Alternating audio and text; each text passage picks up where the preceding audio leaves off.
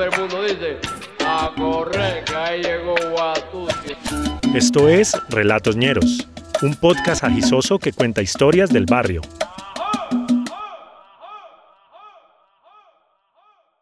El chino.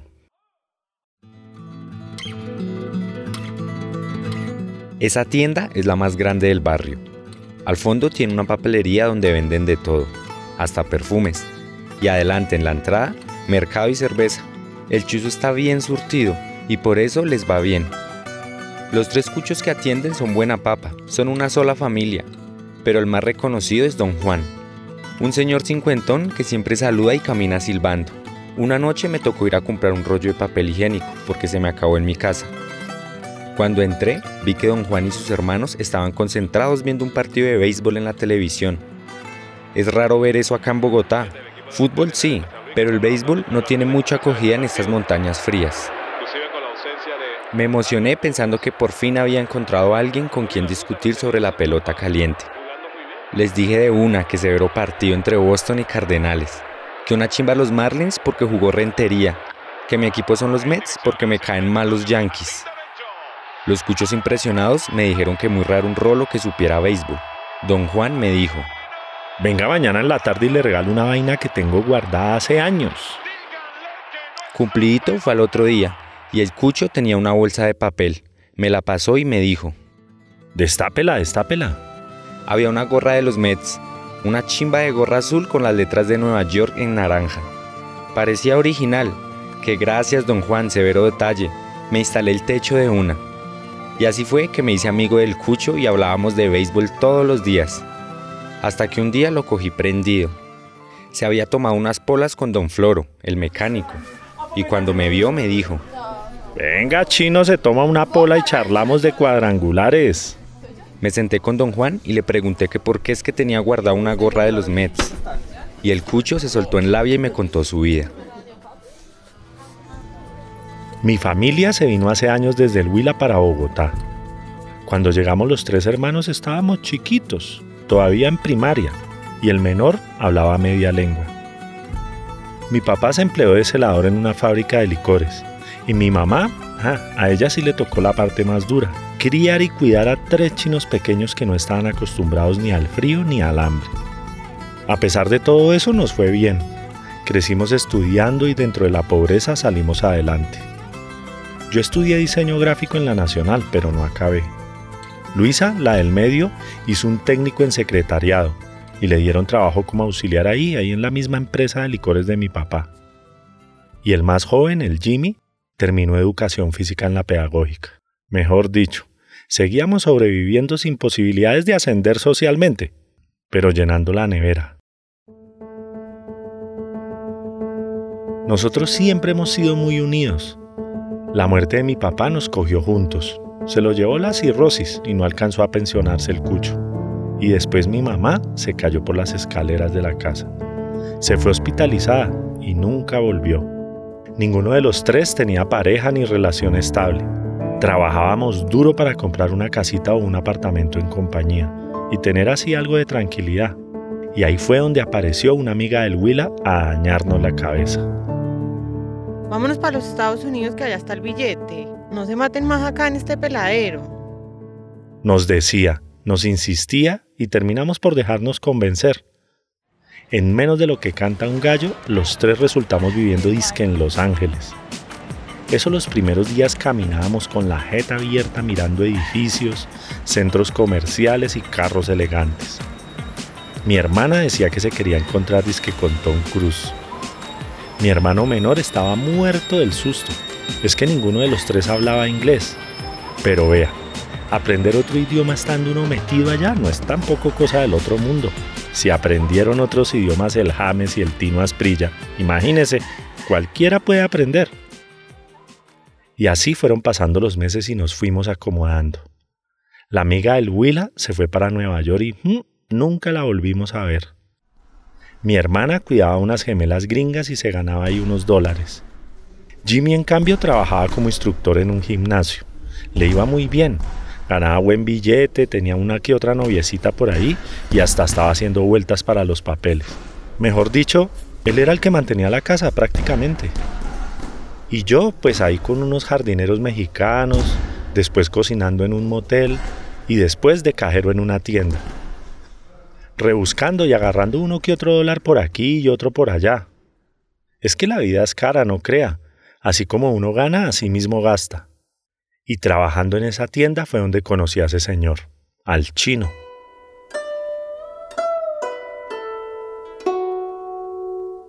Ese fue el que me cambió la vida a mí y a mis hermanos. Se llamaba Mr. Chan. Pues resulta que una noche antes de Navidad, la tienda en la que yo trabajaba estaba llena. Pasaba y pasaba gente por esa caja y yo ya estaba mamado. El chino estaba en la fila. Y lo único que quería era llevar dos cositas de comer, pues como esa gente no celebra la Navidad. Lo vi ahí todo congelado, viejito y encorvado con dos manzanas en la mano, y le dije que pasara adelante. Los otros gringos hicieron mala jeta, pero pues el chino ya estaba mayorcito y tenía prioridad. Le recibí la plata, le empaqué y me dio una tarjeta. Call me tomorrow. Me dijo que quería hacerme una propuesta y con ese aburrimiento en esa tienda, pues yo llamé al viejito al otro día a ver cuál era la dichosa propuesta. Me dijo que tenía una maquila de gorras, o sea que fabricaba las cachuchas esas con las marcas y los bordados originales, pero a un precio menor que las grandes fábricas. Un negocio redondito en el que además trabajaban puros migrantes hispanos, asiáticos y africanos. Un explotadero bravo, pero la verdad era que el chino me pagaba el triple de lo que yo me ganaba en la tienda. Y me fui pues de un hacer gorras. Yo no era muy ducho en ese tema de coser y tejer, pero sí estaba pendiente de los otros empleados de que si trabajaran, que no se robaran las vainas y que cumplieran su horario. Yo era como el capataz malo de las películas, o sea, un sapo. Me gané la confianza del viejito y me volví su mano derecha.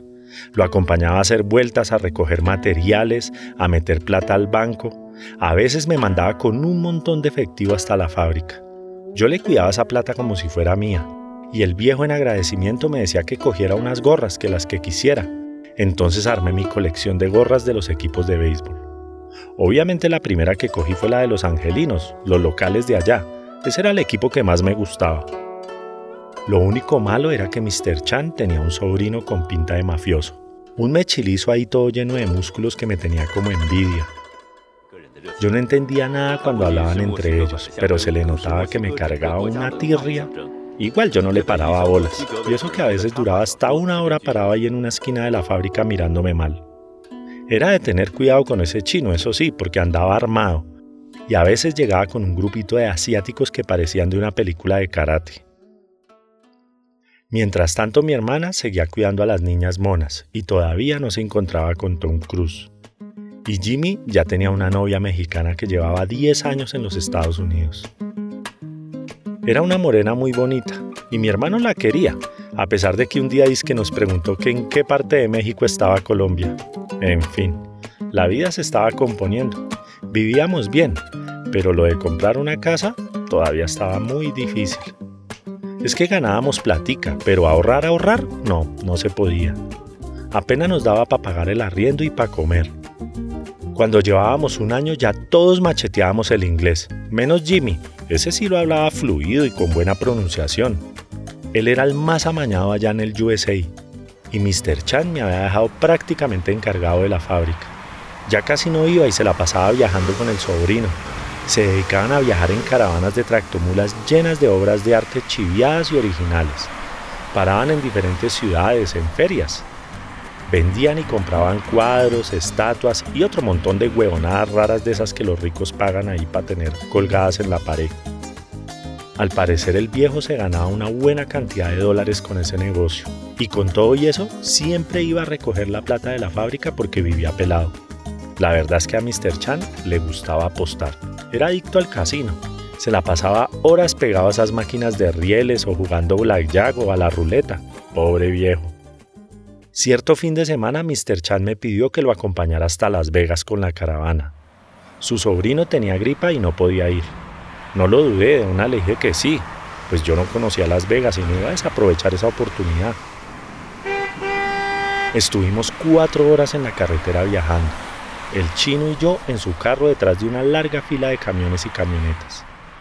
Cuando llegamos ya era de noche y estaban prendidas todas esas luces de los casinos y de los edificios.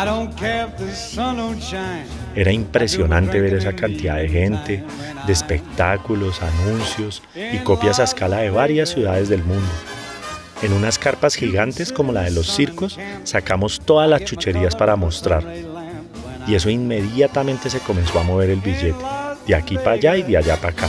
Dólares iban y venían, y los bolsillos de Mr. Chan se veían cada vez más gorditos, más llenos. A eso de la medianoche ya los trailers estaban casi vacíos. Black Knight. Decía el chino con una sonrisota en la cara. Y apenas se fueron los camiones, el chino me pidió que lo acompañara al casino. Me regaló 200 dólares para que apostara. Obviamente yo solo cambié 20 y me guardé el resto en la billetera. Pues, bobo si no soy. En cambio ese viejo comenzó a derrochar de lo lindo y a bajar whisky de ese que dan gratis allá en esos sitios. Apostaba y apostaba todos los juegos. Manoteaba y madriaba en chino cada vez que perdía. Mientras tanto yo caminaba por ahí haciéndome el que jugaba y esperando que el viejo se cansara o que perdiera todo para irnos a dormir. A las 3 de la mañana Mr. Chan ya estaba muy borracho. No se le entendía lo que hablaba en ningún idioma.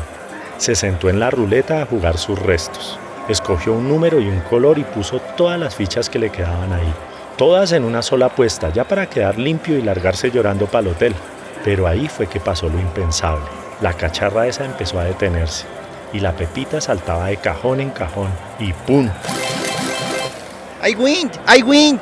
Gritaba el viejito mientras el croupier hacía unos arrumes gigantes de fichas. Eso era mucho billete, yo no sé cuánto se ganó exactamente, pero era mucha plata. Le dije que nos fuéramos ya para el hotel, casi que le rogué. El viejito no se podía ni tener solo, y afortunadamente me hizo caso. Cambió todas esas fichas por plata que casi no le cupo en el maletín. No quiso recibir un cheque, es que ese viejo es muy desconfiado. Nos fuimos caminando y el viejo me repetía mientras se tambaleaba. You man man. Antes de meterse a su cuarto me abrazó. Nunca había hecho eso, estaba muy borracho. Y sacó varios fajos de billetes del maletín y me los dio. Thank you, thank you. Me decía que me los merecía por acompañarlo y trabajar duro. Me dijo otras cosas ahí en chino que yo no entendí y se acostó. Al otro día temprano me golpeó en la puerta. Me dijo que me devolviera para Los Ángeles en el carro, que el sobrino llegaría esa noche a recogerlo, que me encargara de la fábrica, y pues yo le obedecí. Yo creo que no se acordaba de la plata que me había regalado en medio de la euforia y la borrachera. Me temblaban las manos empacando todos esos billetes junto con mi ropa en una mochila. Era suficiente como para comprar una casa acá en Colombia. Y pues si el viejo no se acordaba, mejor para mí. Lo más triste es que fijo se iba a quedar apostando con el sobrino y seguro iban a perder la otra mitad de esa plata. Qué pesar toda esa plata desperdiciada. Llegué a Los Ángeles a trabajar y Mr. Chan no apareció en tres días. No había noticias de él ni de su sobrino. Yo seguía trabajando como si nada y tenía la plata encaletada en un armario en mi casa. Mis hermanos no tenían ni idea de la fortuna que estaba escondida ahí. Yo estaba esperando el golpe, que el chino se acordara de la plata y la pidiera de vuelta. Y pues nada, me iba a tocar devolvérsela y seguir la vida como siempre. Cuando volví de almorzar, Mr. Chan me estaba esperando con el sobrino en la oficina de la fábrica. Ambos tenían cara de pocos amigos. Me decía que necesitaba la plata que me había dado a guardar. ¿Qué tal este viejito marica dado a guardar? Cuando yo le insinué que él mismo me la había regalado en agradecimiento, el sobrino me mostró la pistola que llevaba en la cintura. No, nada que hacer, tocaba devolverle la plata al cucho. Yo les dije que la tenía en mi casa, que iba por ella y no me demoraba nada. Go we, Maunifiu. Y pues sí, me tocó irme con ese chino malacaroso en el carro a recoger la plata. No hablaba nada, solo me miraba con odio mientras yo manejaba. Una hora por la freeway hasta mi casa. Cuando llegamos lo dejé afuera esperando en el carro y menos mal no le dejé las llaves puestas ahí.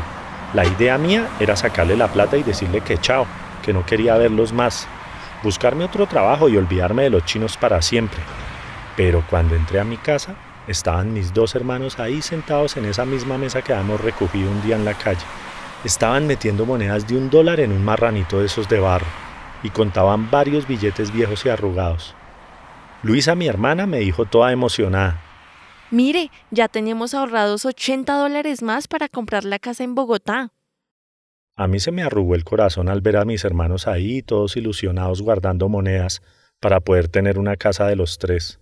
Me estaba sintiendo como un culo y les conté toda la historia de la plata, del chino, de la borrachera, del sobrino que estaba afuera esperando el billete, todo. Jimmy fue al armario y contó la plata. Volvió con esa cara congestionada del susto. Les dije que decidiéramos qué hacer ahí mismo entre los tres a ver qué pasaba. Luisa estaba mamá de cuidar esas niñas gritonas y aguantarse a la racista de la mamá. Pero Jimmy, ese sí estaba enamorado y haciendo ya su carrera profesional. Luisa, casi llorando, nos dijo llena de dudas. ¿No será que nos metemos en un problema si nos llevamos esa plata? Y sorpresivamente, Jimmy se paró en medio de los dos y nos dijo, Vámonos ya para Colombia, que coman mierda esos chinos. Igual se van a gastar la plata en casinos. Entonces empacamos tres chiros, mis gorras, la plata y las fotos de la familia. Y salimos por la puerta de atrás de la casa. Nos montamos en el carro ese que le prestaban a Jimmy allá en el gimnasio. El sobrino de Mr. Chan se la pilló y salió corriendo detrás de nosotros. Ese hijo de puta se atrevió a dispararnos desde lejos, pero afortunadamente tenía una puntería pésima. Jimmy aceleró esa camioneta sin mirar para atrás. El chino seguía corriendo y disparando, pero le sacamos ventaja y ya no lo vimos más. Nosotros nunca habíamos estado en una situación así de disparos y persecuciones. Y cagados del miedo nos bajamos hasta San Diego. Cada vez que veíamos un policía o alguien ojirrasgado nos moríamos del susto. Y Luisa, mi hermana, fue la de la idea de hacer varios paquetes con la plata, envolverlos bien en papel aluminio y cajitas de cartón usadas de chocolate, que para que los perros no las olieran. Dejamos suficiente con nosotros para comprar unos pasajes de avión. Pasamos la frontera a pie hasta Tijuana y Chaolín, pa' Colombia otra vez.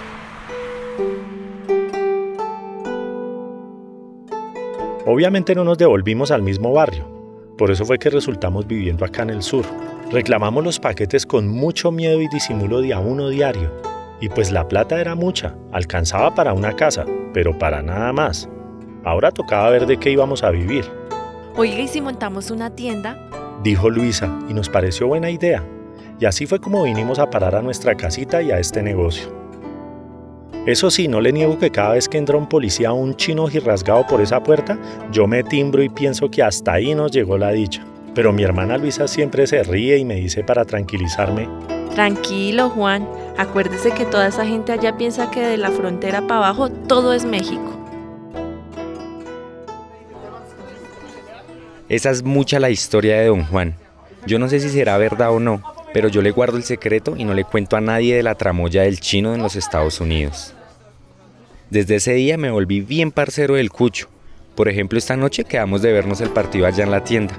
Me voy a instalar la gorra porque juegan los Mets contra Angelinos, que sigue siendo el equipo que le gusta al cucho. Nos pillamos el próximo miércoles.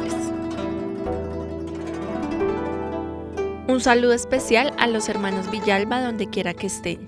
Saludo también a David Bernal, a Eusebio Solís y a todos los ñerines que estuvieron en nuestro show en vivo. El 8 de septiembre tendremos una nueva presentación. Atentos a nuestras redes.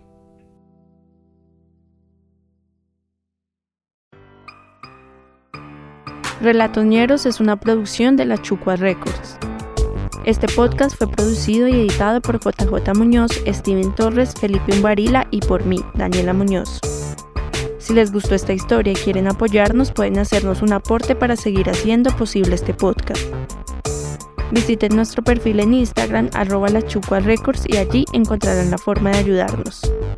De vuelta les enviaremos un saludo en uno de nuestros capítulos y se convertirán para siempre en nuestros ñeros y ñeras del alma. Caballero.